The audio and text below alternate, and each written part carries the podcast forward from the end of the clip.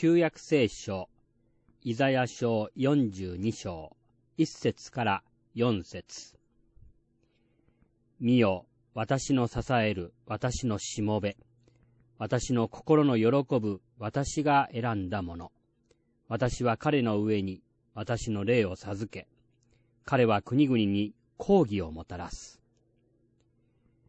彼は叫ばず、声を上げず、巷にその声を聞かせない。